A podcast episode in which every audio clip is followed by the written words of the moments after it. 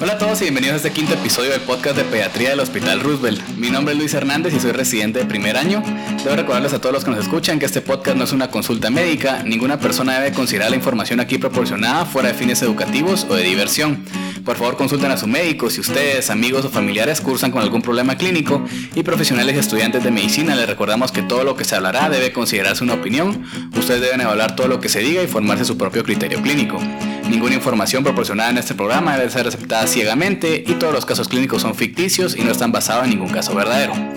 Ahora sí, comencemos. Quisiera dar la bienvenida a nuestra invitada del día de hoy, la doctora Ana Lucía Díaz, pediatra neonatóloga, jefa de servicio de la unidad de neonatología del Hospital Roosevelt, y a la doctora Ana Lucía Asturias, oftalmóloga pediatra, jefa de la Clínica de Oftalmología Pediátrica y Estrabismo en la Unidad Nacional de Oftalmología y encargada del Programa Nacional de Retinopatía del Prematuro. Doctora Díaz, muchas gracias por ser nuestra primera reaparición en el programa. Y doctora Asturias, bienvenida. ¿Cómo se encuentra el día de hoy? ¿Qué tal a todos? Muy bien. Eh, muy emocionadas de poder estar aquí y hablando del tema que les vamos a presentar. Eh, creo que la doctora Asturias también está muy emocionada de, de poder compartir todo esto con ustedes, así que cuando quieras. Bueno, ¿qué tal? Eh, buenos días, muchas gracias por la invitación. Estoy también pues muy contenta y, y de poder compartir aquí con ustedes. Perfecto. Bueno, quisiera contarles que fue la doctora Díaz quien propuso la idea para este episodio, el cual es de cierta manera un episodio especial, ya que lo estamos publicando en conmemoración del Día Internacional del Prematuro, el cual se celebra el 17 de noviembre. Pero antes de empezar y antes de que nos cuenten un poquito del Día Internacional, em, ya en una ocasión anterior, en el episodio número, eh, número 3, conocimos un poquito más de la doctora Díaz. Pero doctora Asturias, cuéntenos un poco más de usted. ¿Por qué medicina? ¿Por qué oftalmología? ¿Cómo conoce a la doctora Díaz y cómo le hizo para convencerla de venir al programa? bueno, creo que son preguntas un poco difíciles. ¿Por qué medicina? No sé, creo que es un sueño que tenía desde, desde niña, ¿verdad? Eh, em, oftalmología sí fue algo que me fue gustando, digamos, en el transcurso de estudiar medicina. Me gusta mucho la parte em, que uno lo ve, ¿verdad? es, es, un órgano que uno puede ver, ¿verdad? La retina, todo lo que... Eh, el paciente manifiesta, uno lo logra, lo logra ver, me gusta la, la gentileza con la que uno manipula los, eh, los tejidos, me gusta la parte quirúrgica también, ¿verdad? Oftalmología pediátrica, tengo que decir que lo que me apasionó y por lo que decidí oftalmología pediátrica pues fue por retinopatía del prematuro. Em, con Ana Lucía nos conocemos desde que fuimos externas, casualmente en la pediatría, que, ¿Ah, que rotamos juntas, ajá. Em, y nos reencontramos ya ahora, ¿verdad? Un día yo evaluando prematuros y ella ya como jefa. Ah, fue sorpresa. Sí. ¿Qué le, ¿Qué le dijo para convencerla de venir? Porque ella me dijo que no le gusta mucho hablar en público. Hoy dije, bueno, nadie me está viendo, pero igual me pongo nerviosa. Pero bueno, creo que es como una pasión mutua que tenemos y, el, la, la, el interés de llegar a, más personas, de siempre... Eh, trabajar como en la educación y en la concientización sobre todo, ¿verdad? De los, de, todo el personal que estamos como involucrados en el cuidado de los prematuros. Eh, recientemente tuvimos la oportunidad de compartir eh, un taller en donde nuevamente nos reafirmamos esa importancia de continuar con esa concientización para disminuir pues la ceguera eh, secundaria por retinopatía del prematuro. Perfecto. Y hablando de concientización, doctora, ¿usted no quería hablar un poquito sobre el 17 de noviembre? Sí, yo les quiero hablar un poquito de, realmente es todo el mes de concientización de la prematuridad. Em, a veces se tiene el concepto erróneo de es un bebé chiquito, es un bebé bonito y tenemos que saber que es una de las principales causas, de hecho la principal causa de mortalidad infantil en el mundo. Em, estos bebés nacen en desventaja con, con los bebés que han logrado llegar a término en el vientre de la mamá y entonces la única forma de prevenir todas las complicaciones es prevenir el parto prematuro. ¿Por qué es importante esto? Acuérdense que todo bebé que nace antes de las 37 semanas de edad gestacional se considera un bebé prematuro y eso significa inmadurez a nivel de todos sus órganos, desde los ojos, el cerebro, los pulmones, el intestino. Y como para comparación, si ustedes ven el cerebro de un bebé de 34 semanas, que cuando nace es un bebé de buen peso, de buen tamaño, y lo ven casi a término, pues ese cerebro tiene el 64-65% de maduración y de volumen que si hubiera nacido de 40 semanas. Entonces solo ahí ves la importancia. Es una de las causas de muertes prevenibles eh, por secundario a complicaciones y si ven es muy importante o una de las principales herramientas que tenemos es el plan canguro, el método madre canguro para poder ayudar a estos bebés que nacieron antes de tiempo, tanto por patologías de la mamá o por patologías propias del bebé que tuvieron que nacer antes y nacen con esa desventaja.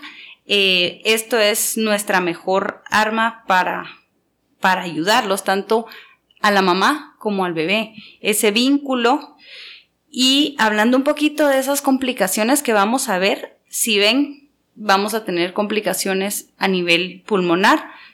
Los bebés están en riesgo hasta un, de un 25% de estos bebés extremadamente prematuros, menores de 32 semanas, menores de 1500 gramos, pueden tener una displasia broncopulmonar, retraso o discapacidad mental o física, la retinopatía del prematuro y la pérdida de la visión. Entonces, eh, esa es como que uno de los principales objetivos del día de hoy, poder concientizar a la gente de que es una pérdida de la visión o es la principal causa de ceguera en la infancia y tenemos que actuar sobre ella. Estos bebés también van a tener problemas del crecimiento, bajo peso y entonces por eso es tan importante que lleven un adecuado seguimiento de un bebé de alto riesgo, que acudan a las citas con los especialistas y de esta forma podamos lograr mejorar la calidad de vida que van a tener estos bebés. Em, solo les quiero comentar que UNICEF tiene 10 derechos del prematuro y entonces el primero de ellos es la prematurez se puede prevenir en muchos casos por medio del control del embarazo al que tienen derecho todas las mujeres. El segundo derecho es los recién nacidos prematuros tienen derecho a nacer y ser atendidos en lugares adecuados.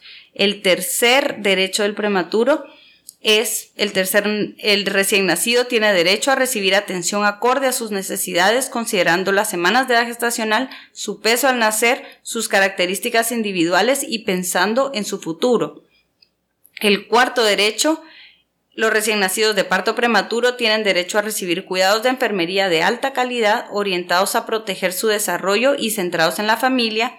El quinto nos habla de que tienen derecho a ser alimentados con leche materna, que es el alimento de excelencia para estos bebés o el gold standard. El sexto es todo prematuro tiene derecho a la prevención de la ceguera por retinopatía del prematuro. Además, el séptimo nos habla de un niño que fue recién nacido prematuro de alto riesgo debe acceder y luego de el alta neonatal a programas especiales de seguimiento, lo cual es muy importante, un adecuado seguimiento. El octavo derecho es que la familia del prematuro tiene derecho a información y participación en decisiones sobre su salud a lo largo de su atención neonatal y pediátrica. El noveno es que el prematuro tiene derecho a ser acompañado por su familia todo el tiempo. Y el décimo, que las personas que nacen de parto prematuro tienen el mismo derecho a integración social que las que nacen a término. Así que hay que enfatizar en la prevención del de, parto prematuro para lograr tener mejor calidad de vida y mejores oportunidades. Creo que es muy importante y especialmente porque no solo es de un niño chiquito, ¿verdad? Sino hay definitivamente bastantes complicaciones. Hoy solo vamos a ver una de ellas, pero en realidad es una lista sorprendente en que muchas de estas pueden evitarse, como vamos a ver incluso esta patología. Pero si quieren, pasemos a nuestro primer caso clínico. Doctora Díaz, suena su teléfono durante horas de la noche y le informan que la necesitan en el hospital, ya que la señora González, quien actualmente tiene 31 semanas de gestación, inició trabajo de parto y es inminente.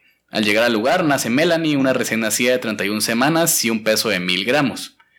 Eh, no es difícil saber que los factores de riesgo y las complicaciones con las cuales va a tener que lidiar Melanie son demasiadas, como ya acabamos de mencionar, pero hablemos específicamente del tema de hoy. ¿Qué es la retinopatía del prematuro? ¿Por qué es algo que nos debe preocupar en el caso de Melanie? Bueno, un poquito antes de eso, te voy a eh, cuando me llaman para decirme que van a ser un bebé de alto riesgo, como es el caso de este bebé, uno tiene que empezar a plantearse las actuaciones adecuadas desde el momento cero, desde el momento del nacimiento. Eso significa que la reanimación que este bebé necesite mm, se va a hacer con lo más gentil posible, con el oxígeno necesario para lograr los objetivos de saturación, que son unas tablas que tenemos, que vienen del normograma de Dawson, pero son unas tablas que nos dicen cuánto debe ser la saturación de ese bebé, dependiendo los minutos después del nacimiento. Y entonces deberíamos de empezar, si es un prematuro, la reanimación con un oxígeno entre el 21 al 30%, nunca al 100%, sino eh, ir titulando el oxígeno según lo necesitemos. Eh, otra de las cosas importantes es cuidar todos los factores de esa hora de oro. La hora de oro del prematuro, que es intentar estabilizarlo en esa hora, que no pierda calor. Eh, a estos bebés los metemos usualmente en una bolsita de plástico, se le colocan sus catéteres, se monitoriza la presión arterial. Hay que intentar ser lo más gentil posible para que para evitar esas complicaciones, esos cambios tan bruscos, tanto de oxigenación como de presión arterial en este bebé. Y entonces, eh, una vez se estabiliza el bebé, ya se le empiezan a dar sus, sus cuidados, teniendo siempre em, como prioridad una adecuada nutrición, que también es muy importante para que este bebé evolucione como esperamos o satisfactoriamente. Y Luego vamos a hablar con la doctora Estudias para que nos explique ya toda la parte de, los ojitos. Ok, pero entonces definitivamente el cuidado de un bebé prematuro, un cuidado de un bebé de muy bajo peso al nacer, bajo peso al nacer, extremadamente bajo peso al nacer, es complicado y empieza desde el principio. Incluso probablemente la, la hubieran llamado desde que la paciente con una gestación de 31 semanas inició con trabajo de parto y no cuando ya iban a nacer. Pero entonces, hablando del tema de hoy, la retinopatía del prematuro, ¿por qué Melanie está en riesgo y qué es? Eh, bueno, hablando específicamente de la retinopatía del prematuro, como su nombre lo dice, ¿verdad? Es una enfermedad que afecta a la retina, que es el tejido eh, interno del ojo, ¿verdad? ¿Y por qué afecta a la retina? La retina, pues, es uno de los últimos órganos en, en desarrollarse, ¿verdad? Eh, usualmente, eh, un bebé que nace incluso a término, 38 semanas, la retina generalmente termina de desarrollarse a las 40 o incluso 42 semanas, ¿verdad? No por eso es, es un niño en riesgo de desarrollar retinopatía del prematuro, pero sí voy a que es uno de los últimos órganos en desarrollarse y mm, el hecho de nacer prematuramente, ¿verdad? Lo predispone a todos estos factores de riesgo que, que frenan, digamos, o no permiten que continúe el desarrollo normal de la retina, que usualmente pues es en condiciones de hipoxia, ¿verdad? Eh, tiene uno muchas veces la idea de que retinopatía del prematuro se va a desarrollar solo en los pacientes que necesitaron oxígeno, cuando es una idea errónea. De hecho, solo el hecho de nacer ya son condiciones de hiperoxia para para un bebé, ¿verdad? Eh, entonces, lo que sucede es que pues ya no continúa vascularizándose la retina, ¿verdad? Hacia la periferia y es un crecimiento desorganizado de estos vasos de la retina, ¿verdad? Podemos ya hablar un poco como de la clasificación, aunque no vamos a, entrar tanto en esto porque no, no es pues el interés, ¿verdad? Pero en este crecimiento desorganizado de la retina, estos vasos pueden crecer hacia, hacia el vitrio, ¿verdad? Que es como la gelatina del ojo y traccionar la retina que ya está desarrollada, ¿verdad? Provocando ceguera, ¿verdad? Ceguera irreversible que debería ser una, una enfermedad que si no es del todo prevenible, ¿verdad? Sí puede ser tratable. Y sí, cuando digo no es del todo prevenible, eh, podemos hablar un poco más de eso, pero sí es, debería ser prevenible. Probablemente en países como el nuestro todavía no lo sea, pero países como por ejemplo Nueva Zelanda, sus, sus, parámetros para tamizar prematuros son menores de 32 semanas, 1250 gramos. Mayores a eso ya no los, ya no los tamizan y de hecho ya ni tienen retinopatía del prematuro, ¿verdad? Esas epidemias de cegueras por retinopatía del prematuro ya se ven en países como el nuestro, donde tenemos que enfocarnos en mejorar el cuidado de estos prematuros, ¿verdad? Porque es lo que en realidad mide eh, la atención que estamos dando a nuestros prematuros. Perfecto. Entonces, el problema es realmente importante y como usted hablaba, creo que tenemos la idea de que sucede solo en ciertos pacientes, pero en realidad son muchos los que pueden salir afectados. Entonces, ¿quiénes se encuentran en realidad en riesgo o quiénes tal vez tienen mayor riesgo a que suceda la retinopatía del prematuro? digamos, bueno, la guía se, estuvo trabajando más o menos como desde el 2015 en la Guía Nacional eh, para Prevención de la Ceguera por Retinopatía del Prematuro, la cual fue aprobada em, en enero ya de, este año y ahí pues las guías ahora quedaron amplias, ¿verdad? Aquí debemos de tamizar em, a todo paciente menor de 37 semanas y o, ¿verdad? Menor de 2.000 gramos de peso al nacer. Em, uno pensaría, bueno, a veces un niño probablemente 36 semanas, 2000 gramos, muy probablemente no tenga. Pero sí pasa que hay niños que a pesar que no deberían de ya desarrollar ninguna retinopatía, aquí encontramos retinopatías muy severas en niños grandes, ¿verdad? De, muy buen peso. Y de hecho creo que eso va a entrar en la nueva clasificación que, que, que ya va a salir publicada el otro año, ¿verdad? Pero donde probablemente van a considerar eh, otra retinopatía que se da por inducida por cambios inducidos por oxígeno, ¿verdad? Ya no tanto por el peso al nacer o por la edad gestacional, que es a donde vamos con, la importancia de un uso adecuado de oxígeno, ¿verdad? Es, es, bien importante tener claro que es una droga al final de cuentas, ¿verdad? Y que no solo es importante que el oxígeno salva vidas, sí, ¿verdad? Pero hay que usarlo siempre con, con precaución porque es una de las razones por las cuales acá vemos niños ciegos, que fueron niños de un peso pues relativamente bueno, ¿verdad? O no, o no tan pequeños, ¿verdad? ¿Y cuándo debemos preocuparnos por el oxígeno, doctora? Ya que lo mencionó bastante. ¿En qué momento? Porque estos nenes normalmente muchos van a necesitar oxígeno, pueden venir con dificultad respiratoria, les cuesta respirar por X o Y razón que sea causa base o la misma prematurez. Pero ¿cómo, ¿cómo utilizarlo? Porque si al final sí es necesario para que el nene salga adelante hay que usarlo, pero ¿cómo utilizarlo cuando nos preocupamos de que hay que tener cuidado? Entonces ahí viene la importancia de ese abordaje desde el principio. Ustedes acuérdense que el oxígeno, como la doctora Asturias comentó, es una droga.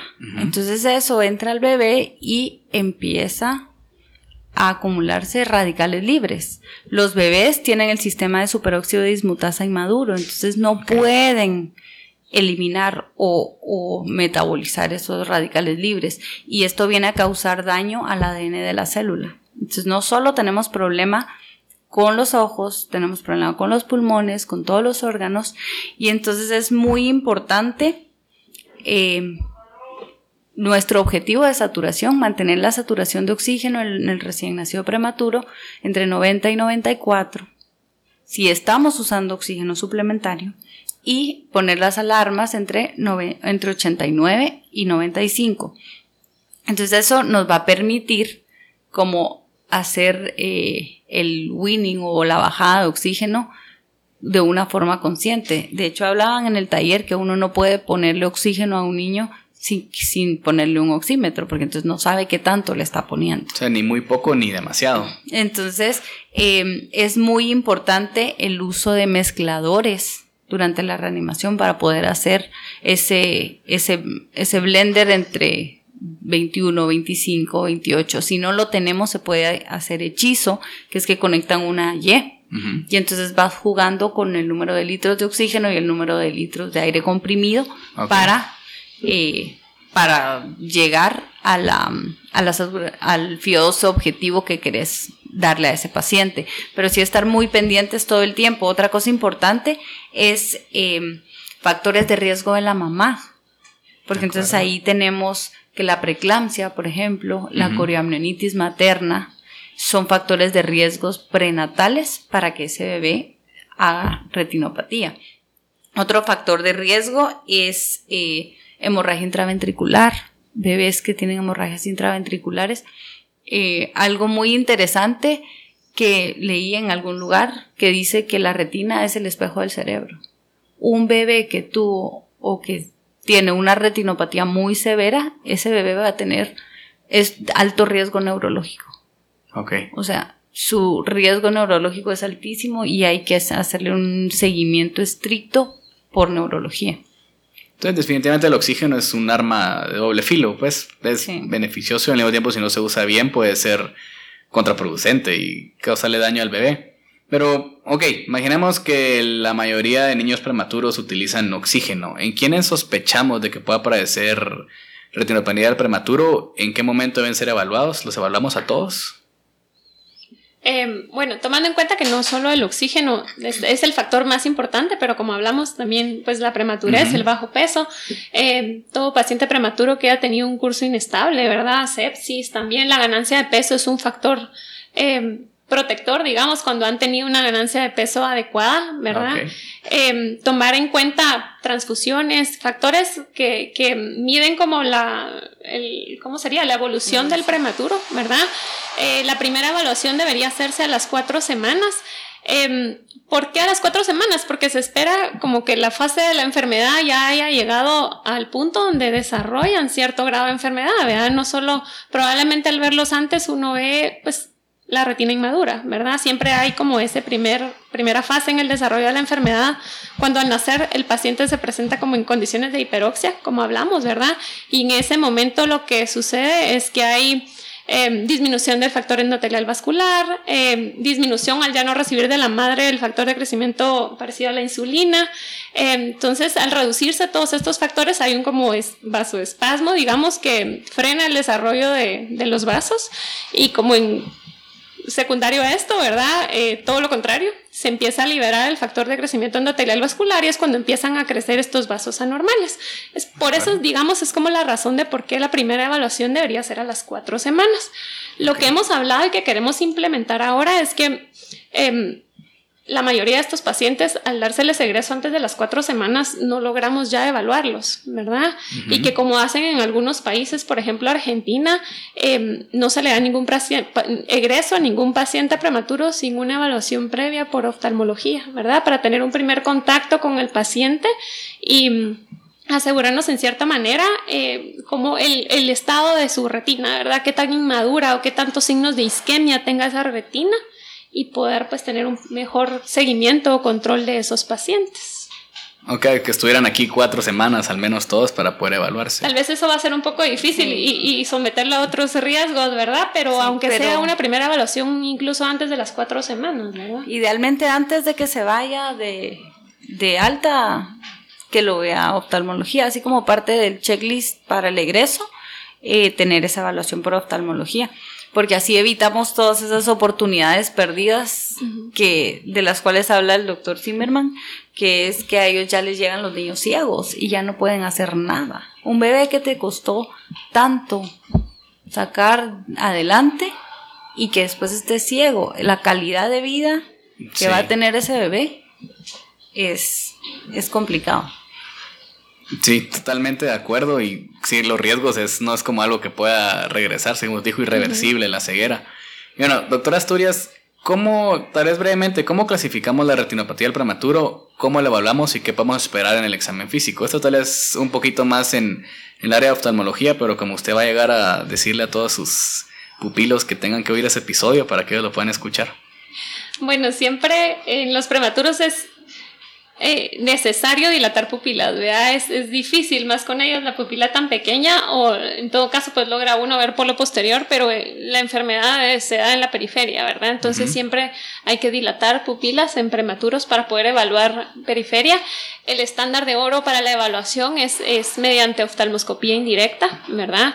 Eh, y pues evaluar generalmente donde se desarrolla la retinopatía es en la región temporal, pero uno pues busca evaluar los cuatro cuadrantes de la retina y la clasificación pues ahí em, uno lo clasifica en base a, la localización de la enfermedad, ¿verdad? Como en zona 1, zona 2 o zona 3, ¿verdad? Zona 3 abarca ya solo la periferia de retina temporal, zona 1 em, utilizando el, lente de 28 que es el que nosotros utilizamos, ¿verdad? Y la, la distancia dos veces desde el nervio hasta la mácula, ¿verdad? Em, y también en cuanto a la clasificación, los hallazgos, ¿verdad? Van a ser por estadios em, de la enfermedad. El primer estadio es cuando solo se desarrolla una línea de marcación, es un, la línea que divide el área de retina ya formada del, área de la retina todavía avascular, digamos, se forma una pequeña línea plana, ¿verdad? Que divide estas dos regiones. En el estadio 2 de la enfermedad Aquí ya hay crecimiento de, mm, ah no, perdón, aquí hay la formación de una cresta, ¿verdad? Que es esta línea como engrosada, ¿verdad? Y levantada.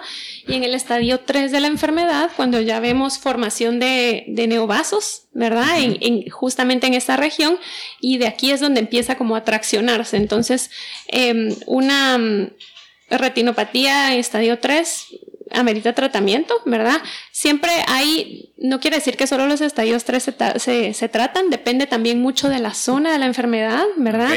Incluso podemos tener solo una línea de marcación, pero si está en zona 1, es indicación de tratamiento. Em, si el paciente, además de, tener solo una línea de marcación, pero muy posterior o muy cerca al nervio, tiene enfermedad plus, que también es otro signo de mal pronóstico, ¿verdad? Que es cuando hay eh, dilatación y tortuosidad de los vasos desde el nervio óptico, ¿verdad? Está en cualquier, en cualquier grado de retinopatía del prematuro es, un signo de, mal pronóstico, ¿verdad? Em, estoy hablando en, clasificación em, y en cuanto a tratamiento, el tratamiento siempre, el, el, tratamiento de elección pues es láser, ¿verdad? Es lo que está aprobado para para tratar es un procedimiento, tenemos que saber que es un procedimiento que siempre es ablativo, destructivo, destruye el área de la retina que no está formada. Entonces no, ah, o sea, no queremos como decir, bueno, lo detectamos a tiempo, lo tratamos y todo se solucionó, ¿verdad? Siempre es un niño que va a quedar con sus con secuelas, ¿verdad? Estamos destruyendo el área de retina que no se desarrolló, ya no lo va a desarrollar nunca, evitando ceguera sí, pero con, con sus secuelas, ¿verdad? Es un niño que va a quedar con un campo visual reducido, ¿verdad? Eh, muchas veces desarrollan miopías secundarias, ¿verdad? Y miopías patológicas, miopías altas. Entonces, no es el ideal solo detectarlos. Lo ideal sería que no tengamos retinopatía del prematuro, ¿verdad? Entonces, más allá que decir es un problema de oftalmología, es un problema de ambos, ¿verdad? Donde mejorando el control eh, neonatal y los cuidados, vamos a disminuir esta incidencia de retinopatía del prematuro, ¿verdad? Em, bueno, quería contarles que hay, muchos hospitales, o digamos aquí en, la capital o en el área urbana es más fácil contar con, un especialista que pueda evaluar a estos prematuros.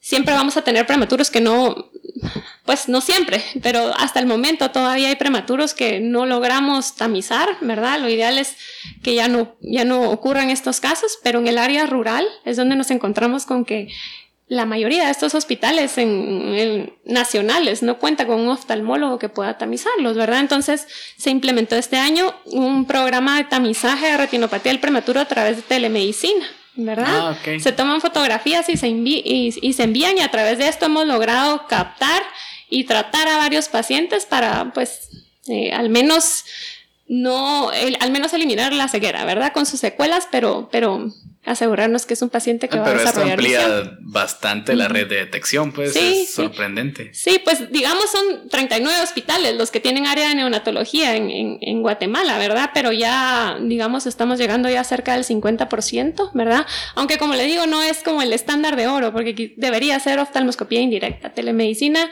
eh, no no logramos llegar hasta la periferia de retina, pero sí nos da mucha información y, logramos detectar a la mayoría de estos pacientes. Los que no, pues en esos casos ya son la minoría de pacientes que, que acuden ya con un oftalmólogo, pero ya uno ante la duda detectándolo y refiriendo, ¿verdad? Ya, ya menor número de casos. No, pero definitivamente es necesario porque como médico y espero futuro pediatra, todo lo que acaba de decir, mm, desde el principio de dilatación de pupila no lo puedo hacer yo. Entonces es necesario un especialista y el, apoyo y el trabajo en equipo entre pediatra y o neonatólogo y oftalmólogo. Una de las eh, de los puntos principales que comentábamos con la doctora Asturias es que el seguimiento de estos bebés no siempre lo hace el neonatólogo, sino esto, esta información es muy importante para los pediatras.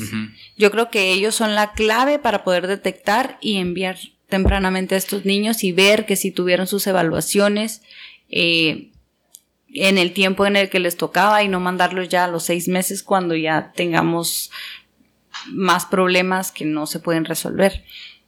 Entonces sí, eh, yo creo que sembrar de esa semilla en todos los residentes de pediatría, en, en, los pediatras y no enfocarse solo en los neonatólogos, porque si ves la mayoría de neonatólogos ve la parte de intensivo, pero luego se van con sus pediatras.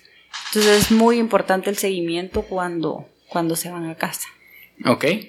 Y hablando del seguimiento, entonces hablamos de que se evalúan a primera vez a las cuatro semanas. Alguien que se le detecta retinopatía del prematuro, ya sea en cualquiera de las tres etapas que mencionó o de las zonas, cada cuánto se le da un seguimiento, cada cuánto sigue usted viendo al paciente o depende de lo que encuentre. Dependiendo de los hallazgos, sí. De hecho, hay pues, incluso la misma clasificación, tablas que lo orientan a uno al cuánto tiempo de evaluarlo, ¿verdad? Pero le diría, una línea de marcación puede verse dos o tres semanas después, pero hay muchos signos de isquemia que lo pueden orientar a este niño, mejor no lo dejo en tres semanas, lo veo incluso en una semana, incluso siendo línea de marcación. Entonces, eh, no hay, eh, digamos, un seguimiento específico para cada paciente, es muchas veces dependiendo de los hallazgos que uno encuentre, ¿verdad? Pero pueden ser dos o tres semanas, ¿verdad? O incluso pacientes que ni siquiera tienen retinopatía del prematuro, pero que hay muchos signos de isquemia en la retina o, o, inmadurez de la retina severas. A veces uno dice, este paciente va a desarrollar una retinopatía agresiva posterior lo veo en una semana, que esas son retinopatías que se desarrollan de un día para otro y de un día para otro desprenden la retina. Ok. Bueno, doctora, yo creo que hablamos bastante sobre la patología, hablamos sobre definición, factores de riesgo, cómo prevenirlos, la importancia. Y la doctora Díaz la vez pasada dijo que su episodio anterior duró bastante. Entonces vamos a vamos a ir cortando este episodio. No sé si quieren decir algunas últimas palabras para terminar, para concluir. Pues nosotros encantadas de estar aquí, de poder compartir con ustedes eh, un poquito de nuestra preocupación por el seguimiento adecuado de estos bebés, no solo a nivel oftalmológico en mi caso, sino a nivel integral. Eh, si tienen algún tema que les llame la atención, escríbanos o escríbanle a Luis y entonces con mucho gusto lo preparamos. Eh, y muchas gracias por la oportunidad. No, siempre feliz de tenerla aquí, doctora, doctora Asturias.